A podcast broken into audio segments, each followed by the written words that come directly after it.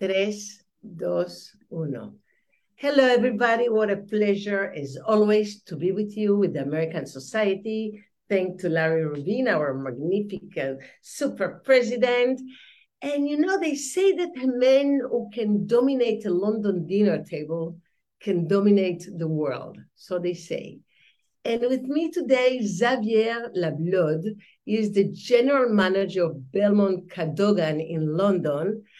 And Lablaude boasts over 25 years of international hospitality, experiencing this role, having worked in a number of five stars property in France, North America, before taking up his position in Cape Town. That's where we met, my dear Xavier. And now Lablaude is leading the super, super Belmond Hotel, New Heights, under the Louis Vuitton Moet Hennessy umbrella, this luxury French goods group, which acquired the Belmond portfolio in 2018 for over 2 billion. And Lablaude joined the 54 bedroom hotel in London uh, after being in Belmond's Mount Nelson Hotel in Cape Town, where we had great time in South Africa, and where he worked for almost 10 years as general manager. Also, previously, Xavier worked as general manager, director of sales and marketing at Hotel La Cité in Carcassonne, France. There's my friend Gerard Detran, which I hmm. love, and assistant general manager at Hawks Cay Resort in Florida. And the Cadogan reopened under Belmond management in February 2019, following a four year of two eight million renovation. It's so good to have you tonight, Xavier, here with us. Debbie, it's a pleasure to be with you. it, it's my pleasure, and really thank you for the lovely, lovely time we, we spend in, in beautiful Belmond, Cadogan in London. And Robert Corren, Divisional Senior Vice President, Europe, Middle East, and Africa, said Xavier is an intuitive, hands-on leader with a proven track record running successful luxury hotels operation that put the guest experience front and center, and I know you do. And during his 10-year tenure, Mount Nelson has garnered growing international acclaim thanks to a large extent to Xavier's innate understandings of Belmond's strategic vision, and he said that uh, they are delighted that Xavier will now lead Belmond's latest portfolio addition, located in the all-important flagship city of London, as the Cadogan and, and our company continue to reach new heights under the Louis Vuitton Moet Hennessy umbrella. That's what he said. Hmm, that was, that was, very, that was that was very kind of him. Well, and I'm sure, and I'm sure it's right. And how did you start this super adventure Xavier, in this beautiful hotel business? How did I start? Oh, it, it started many, many moons ago. And uh, I've always been interested in hospitality. There's a lot of people that are in hospitality, and uh, they've, they've, they've chosen hospitality because of their parents being in the business. Uh, none of my parents were in the business, but uh, I've uh, I was lucky to to be able to travel with my with my family because my father moved around the world quite a lot. He worked for uh, for Exxon, and so I we we we uh, I was privileged to be able to go around the world and uh, and to stay in different hotels. And I was always curious about hospitality, about the hotels. I remember when I was a, a young kid, uh, being in the back of the car. My parents always had a Michelin guide, so I used to always read the Michelin guide and when we went through different cities, tried to spot out the hotels that I could read on the Michelin guide. So I, I was always attracted to, to, to the business. And uh, so when I finished uh, high school, I decided to, to study hotel management and uh, went to university in, in America and uh, studied and got a bachelor's degree in uh, hospitality. So it's um and, and ever, ever since that I've always stayed in hospitality. I've uh, uh, the only time that I had a bit of a break was when I did my military service. When I came back from university in France, I had to do one year of military service, which was quite the culture shock after being in America and being in uh, and having done a fair amount of internships in the in the, in the luxury hospitality. But it was a good experience as well. So it's good to be to go to go back down to earth. And uh, and then when I finished my military service, I started working. I did a few internships in a few hotels in Paris, uh, whether it's the Hyatt Monceau, which is now the Raffles, or I worked also at Hotel de Trémoille, which at the time was part of Trust House Forte.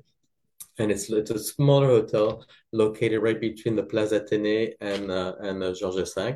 So more more intimate, about hundred rooms. And there, uh, I was uh, fortunate at the time we had Orson Welles that, that goes a, a long time. Orson Welles that was one of our, our residents at the at Oh, the at the, at the hotel and uh, and then I worked also. I did a few internships in America, and uh, and then I started my career at the at the Méridien in uh, in Paris, and the Méridien at the time was part of uh, of uh, of Air Air France. France. So it was a very big hotel, so a very good learning experience. Uh, we had uh, a thousand rooms at the time. There was four restaurants, uh, two bars, one of them being a jazz club, also a discotheque. So it was a very, very lively property. And uh, and also when it comes to the food and beverage, they they had some very good food and beverage. There was a two-star Michelin restaurant at the time called the Clos Longchamp. There was also we had one of the first Japanese restaurants in Paris. Uh, Wow. so it, it, it was a it was a very nice experience, and I, and there I worked at the reception. Uh, then I became a front desk supervisor, and then after I became a, a, a, uh assistant manager, which was uh which was interesting because there's always something happening in a hotel which is so big. And uh, when you're an assistant manager, you have a, a lot of responsibility, but not very much power because you don't have your own department. But it was the, but it was a, very good learning experience working uh, the three shifts then after I had an opportunity to to move to to Versailles, there's a the the Trianon Palace was uh, undergoing massive refurbishment, and so I went to the Trianon Palace in Versailles, and uh, I spent a, a few years in Versailles, and uh, I had different positions. I was the front office manager, then became rooms divisions manager. And then I decided to go into sales a bit. So I was assistant associate director of sales and marketing at the at the Trianon Palace. And then through my travels at uh, uh, doing different roadshows, and uh, I, I one of the roadshows I did took me to London, and uh, I had an event at the Cadogan Hotel where I'm actually working now.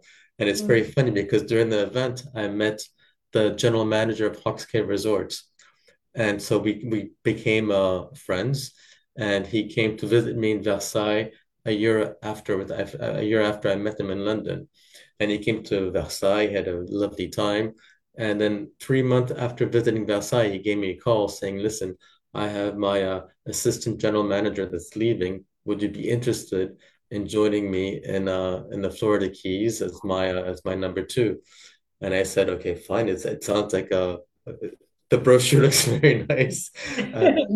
I'd, I'd, I'd love to, to, to go join. And so I went, uh, I went for, for the interview and uh, it was, a, it was a nice project because uh, Hawks Cay Resort is, uh, is a, a property which is right in the middle of the Keys. So it's about, uh, it's located right between Key Largo and Key West. And uh, the hotel was uh, built in the 60s and it was built on a 60 acre island. And there was a big project of doing major refurbishments and building some villas uh, on the island which would be on a rental management pro- uh, program so they would all be individually owned and then the hotel would uh, take care of the rental management so uh, it was a, very challenging project because the, the property remained open and uh, we built 200, 250 villas when I was there. And uh, so the inventory kept on increasing each week, which was which was always interesting. And then we uh, added a, a lots of different pools throughout the throughout the resort, as well as uh, uh, a uh, recreation club, uh, kids club, uh, putting green, uh, a new conference center, and uh, so it was a, a very very interesting project. And uh, we also refurbished all the hotel rooms. We had 177 hotel rooms. All those were refurbished. So a, a lot of things happening during the three years I was there. And uh, we also had two hurricanes during the, the, the, the time that I was there, which is having two hurricanes in three years is not being very lucky, but that's part of the part of the game. And uh, and so I was there for three years. It was a good experience, but then I decided to go back to Europe and um, and uh, uh, because of my sales background, I saw there was an opportunity through a headhunter to join the Hôtel de la Cité, which is in the south of France, and uh, known for its beautiful medieval walled city. And uh, I was uh, offered the job of director of sales and marketing there. And what really made me want to, to go to Carcassonne is the fact that the hotel was part of Orient Express. Orient Express was a is a, a, beautiful company and became Belmond, obviously. And uh, so it was a, I thought it was a great opportunity to become part of a, a, a hotel, which is part of a, a chain.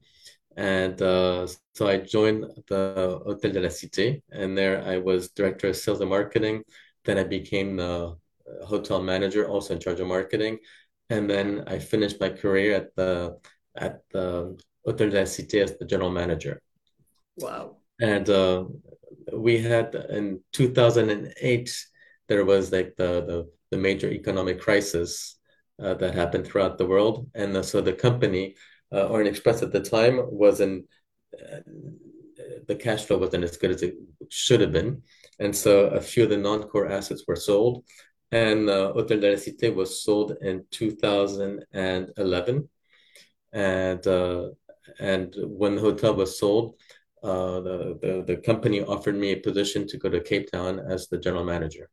So I moved to Cape Town, which which I was was a fantastic opportunity. So quite quite diverse when you think of going from from Paris to Versailles, Versailles to the Florida Keys, Florida Keys to to Carcassonne, which is a very small medieval old city, and then after to Cape Town, which is something which is completely different.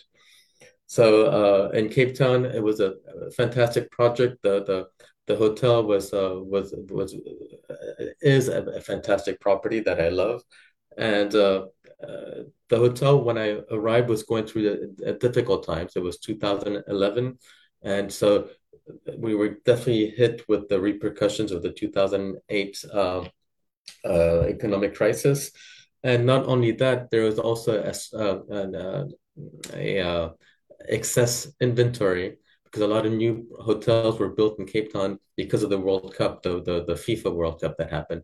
So there was a lot of new competition, uh, the one and only, the Taj, and just to name a few new properties. And uh, the, the, the Mount Nelson was kind of considered like a, a, uh, a sleeping, like a, tired sleeping beauty. And so there needed to be some investment made to the hotel. And uh, so throughout my tenure, uh, at the at the Mount Nelson, every winter because the, the winter season is often a, a lot quieter than the summer obviously uh, we were able because the property is is, is so uh, is, is in a beautiful park and there's lots of different buildings so we were able to do the renovations in phases. So out of the 200 rooms that we have at the mount nelson I, I, I think we 90% of the overall inventory was completely uh, uh, renovated. And not only that we did all the public area uh, all the banqueting space, and uh, we modified some of the restaurants. So it was a it was a, a fantastic time. And then I when I was and at that's the, where I met you actually. That's where we met. We met at the at the Planet Bar. Yes, a nice glass of wine together. yes. And then I, I and then at, uh, when I was at the Mount Nelson, I also became I, I had a promotion at one point where I became the area manager. So I also oversaw our three beautiful lodges that we have in Botswana and uh, those are fabulous uh, uh, lodges in a in a, beautiful country. I mean, Botswana is fantastic, and we have three lodges that are quite close to each other, but in, in three different ecosystems. So the one which is the furthest north is in a, called uh, um, Savute Elephant Lodge, is uh, in the Chobe National Park. And then after we have the one which is further south, which is in the Okavango, Okavango Delta. Yeah which is a, a, incredible location. It's like I think it's the only delta in the world where the water uh, usually deltas always end up by the by by the ocean or a sea, and this is a delta which finishes in the middle of the of the of Botswana, and the water just disappears, and it's just uh it's a, a, beautiful area. It changes. Each season is quite different with a lot of migrating migration happening with the animals and the birds and it's just a, a beautiful, breathtaking sight. It is. I know. Yeah. And then and then I was offered after being almost ten years in, in South Africa. and uh, I, I, I wanted to go back to Europe, and uh, I had this opportunity to move to to London, and uh, I thought this this uh, going to a uh, uh, to, to an international city and going back to to to, to Europe was was a great opportunity, and I so I went to visit the hotel in January 20, 2020, and I was supposed to start in March, but because of COVID uh, the hotel in London was going to close. I'd been in Cape Town for many years, and so with the hotel closing also in Cape Town, with my knowledge of the the country, we decided for me to stay in Cape Town for the first uh, few months of COVID. And then since the hotel in London was going to reopen in August 2020, I moved to London in August uh, 2020 for the reopening of the of, of the hotel. Hotel. That is a beautiful, super career. And actually, also, Hugh Seaborn, chief executive of Cadogan, which owns the property, said the Cadogan has a colorful history and a wonderful future. Belmond has proven to be the perfect partner for us to preserve its unique heritage and character while evolving into a true retreat for today's luxury traveler and home from home for locals. And he said, We're thrilled that Xavier will be bringing his expertise to bear at a significant moment in the hotel history. And we very much look forward to welcoming our guest back. So, I mean, you've done a great job, great career. And, you know, London has so much to offer. And I've been reading that somebody said that it's a truly dynamic city with fantastic culinary, cultural, and sporting events and it is impossible to be bored in London. And I agree. Tell me about luxury today, Xavier. Is it perceived the same as always? Is it different? Are we looking, we the travelers, the guests of your hotel, are looking for different experience, different moments um, than in the past? Um, first of all, I have to say I'm very lucky because this is one of the properties where the most of the properties with Belmond are usually owned by by Belmond, and this is one of the few properties that's uh, where we have a management contract. So the management contract is uh, that, like you said, the the hotel is owned by the Cadogan Estates, and they're they're they're wonderful owners, and they're not there only for the money. Of course, everybody wants to make money, but they're not there only for the money. They're here and they they they they they they renovated the hotel because they really want to make it a, a flagship in the neighborhood because the the Cadogan Estates they represent the the Cadogan family that owns just about all of Chelsea and all the the stores that are on Sloane Street, and so it's it it, it, it they they, they they really want to spend the money and to really make this property like a, a, a, fantastic property not only for the international guests but also for the for the locals for the for all the, the our, our, neighbors. Actually and, yes actually in the restaurant so many neighbors people that live there that were having dinner. Mm, so it's a, so it's very important for the for for us to be able to cater both to the to the locals and to the, our international guests. And uh, uh luxury it's, it's, a, big term and things are always constantly evolving in luxury. What was uh, considered luxury a few days ago, make, things do change. And uh, we're, we're lucky here to be on, uh, on Sloane Street. And Sloane Street is, uh, is, is, is a, a, one of the most important shopping streets of, of the world. And uh, and there's two sections. There's the north side, which is close to Knightsbridge, and the south side, which is close to the the, the Sloane Square in Chelsea. And uh, we're fortunate to have all the major luxury brands that are that are present uh, on the street. And uh, one of the projects that the state is doing is also they're trying that we're, we're doing it's a two-year project to uh, renovate or embellish the the, the street.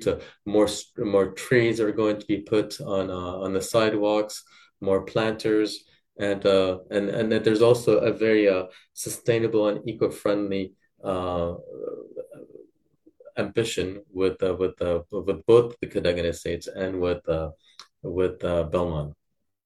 It, it is, it is so. And also I was amazed that each guest has access to Cadogan a place garden, this private space that only accessible by residents on Cadogan Place, and also this private entrance that you have located on 21st Pont Street, once home to Lillie Langtry, one of London's first socialities. So that makes the place even different, and as you call it, a stylish retreat in the heart of Chelsea. Mm. And it, it, it, it, it's true, like having access to the private gardens is something I wasn't, uh, when I first thought about it, I mean, I wasn't sure how much our guests would really use that, but it's a, it's amazing the amount of guests that actually do use the gardens and that do want to go to the gardens. Whether it is to we can we organize some fantastic picnics. There's also we have access to two tennis courts, which is fabulous to be able to play tennis in the heart of London. And, uh, and then after we have people that just go there that do their yoga in the gardens, and uh, and we're also pet friendly. And so there's two sections of the gardens, the north side and the, and then and the south side. And in the north side of the gardens, uh, our guests can take our their their pets for uh, for walks, which is very nice. And uh, yes, and I think that that private entrance that you mentioned is something which is also very nice to have because uh, we are like a home away from home, and uh, we have a fair amount of repeat guests, even though the hotel has only been reopened since 2019 and we've had almost two years of covid but we still have a very large very large uh, number of repeat guests which is a very good sign obviously. And uh, and they like to consider this their home because I mean it's very easy when you have 54 keys for our staff to recognize the our loyal guests. And having also this uh, private access if the, the guests want and to be uh, to be very incognito is a very nice thing to, to have, and it's used quite a lot. That private entrance. I'm I'm sure it is. And you know, my friend, since acquiring Venice iconic Hotel Cipriani in 1966, seven, 1976, Belmond has continued to perpetuate the legendary art of travel, taking discerning travelers from around the world on breathtaking journeys, from trains to river barge to safari lodges, uh, where, where, where Xavier have been uh, working for so many years. Each unique property offers an unparalleled experience with its own story to tell, and the essence of the Belmond brand is based on its heritage, craftsmanship, genuinity, authentic service, and it is this savoir-faire that combined with the exquisite sophistication of London that brings such such super magic to Belmond Cadogan. And every moment when I stayed there, that was a few weeks ago, I felt like in an oasis of luxury, sensory delight, immersion in this delightful England capital. And you are located on this prestigious Sloane Street, as you say, this heaven of peace. And everything is seducing with excellence and delicate de- details in every corner. And it's really a discovery to see every every detail that you have in, in the beautiful Belmond. Well, even Oscar Wilde stayed there for so many days and weeks. He was and arrested. He was arrested at, uh, at the at the Cadogan. I know, I know. I think he was arrested there too. and actually, he was arrested in room 118, which is now our uh, royal suite. And so, when you go into a royal suite, there's a door which still has the number 118 to uh, commemorate the, the the fact that Oscar Wilde was actually uh, arrested in that room, and there's some uh, some books by Oscar Wilde that are there as well. I know that's some history, and actually, I would say, um, cheers. This is a wine um, from Montenegro. I'm here in Montenegro now, but um, cheers to you. And I remember enjoying a delicious glass of wine with you um, Xavier Lablaude, very charismatic general manager there in, in the beautiful hotel bar at the Belmond Cadogan, which is actually famous for its high tea, but I would go always with wine. And I know, agree with you.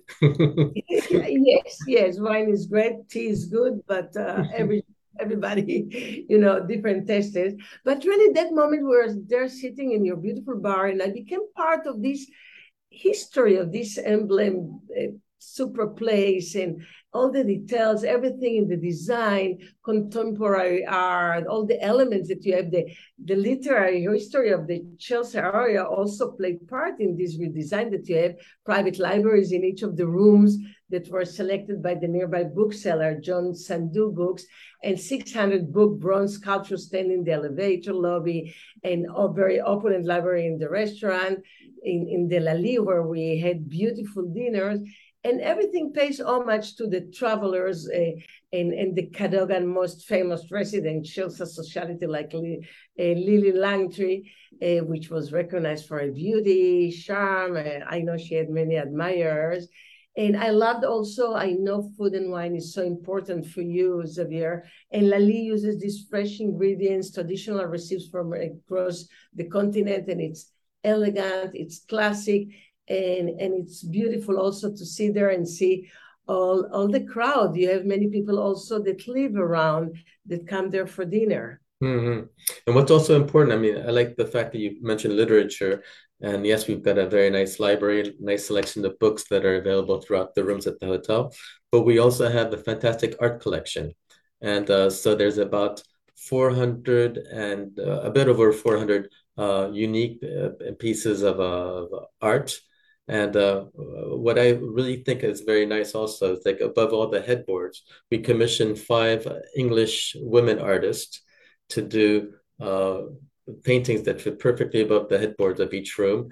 And uh, the theme was the, the gardens because gardens are always very important throughout Belmond. If you look at all our properties around the world, there's always some fabulous gardens.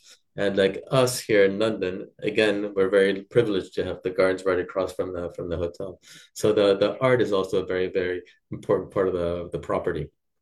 It makes the property a destination by itself. Actually, it, does. It does. so when you go to Belmond, Cadogan, you should always remember to visit London. I guess that's it. Well, London opens to you like a novel itself. I was reading this sentence and I love it. It is divided into chapters, the chapters into scenes, the scenes into sentences. It opens to you like a series of rooms, door, and passages. Mayfair to Piccadilly to Soho to the Strand. This is by Anna Quindlen, and I love it. And that is London. And that is the experience of being in the beautiful Belmond Cadogan in London. And Xavier, Xavier Lablaude, general manager of the Belmond, really thank you for the time. Thank you for the days we spend there, the, the privilege of being with you, having good wine and, and getting to know you better. And really congratulations for everything you've done. Oh, thank you very much, Debbie. And Mikasa is es tu casa. Thank you. Same to you. I hope you come to Mexico very soon. Mikasa is es tu casa. Thank you very much. It's been a pleasure. Thank you. Thank you, Thank you everybody. Bye bye.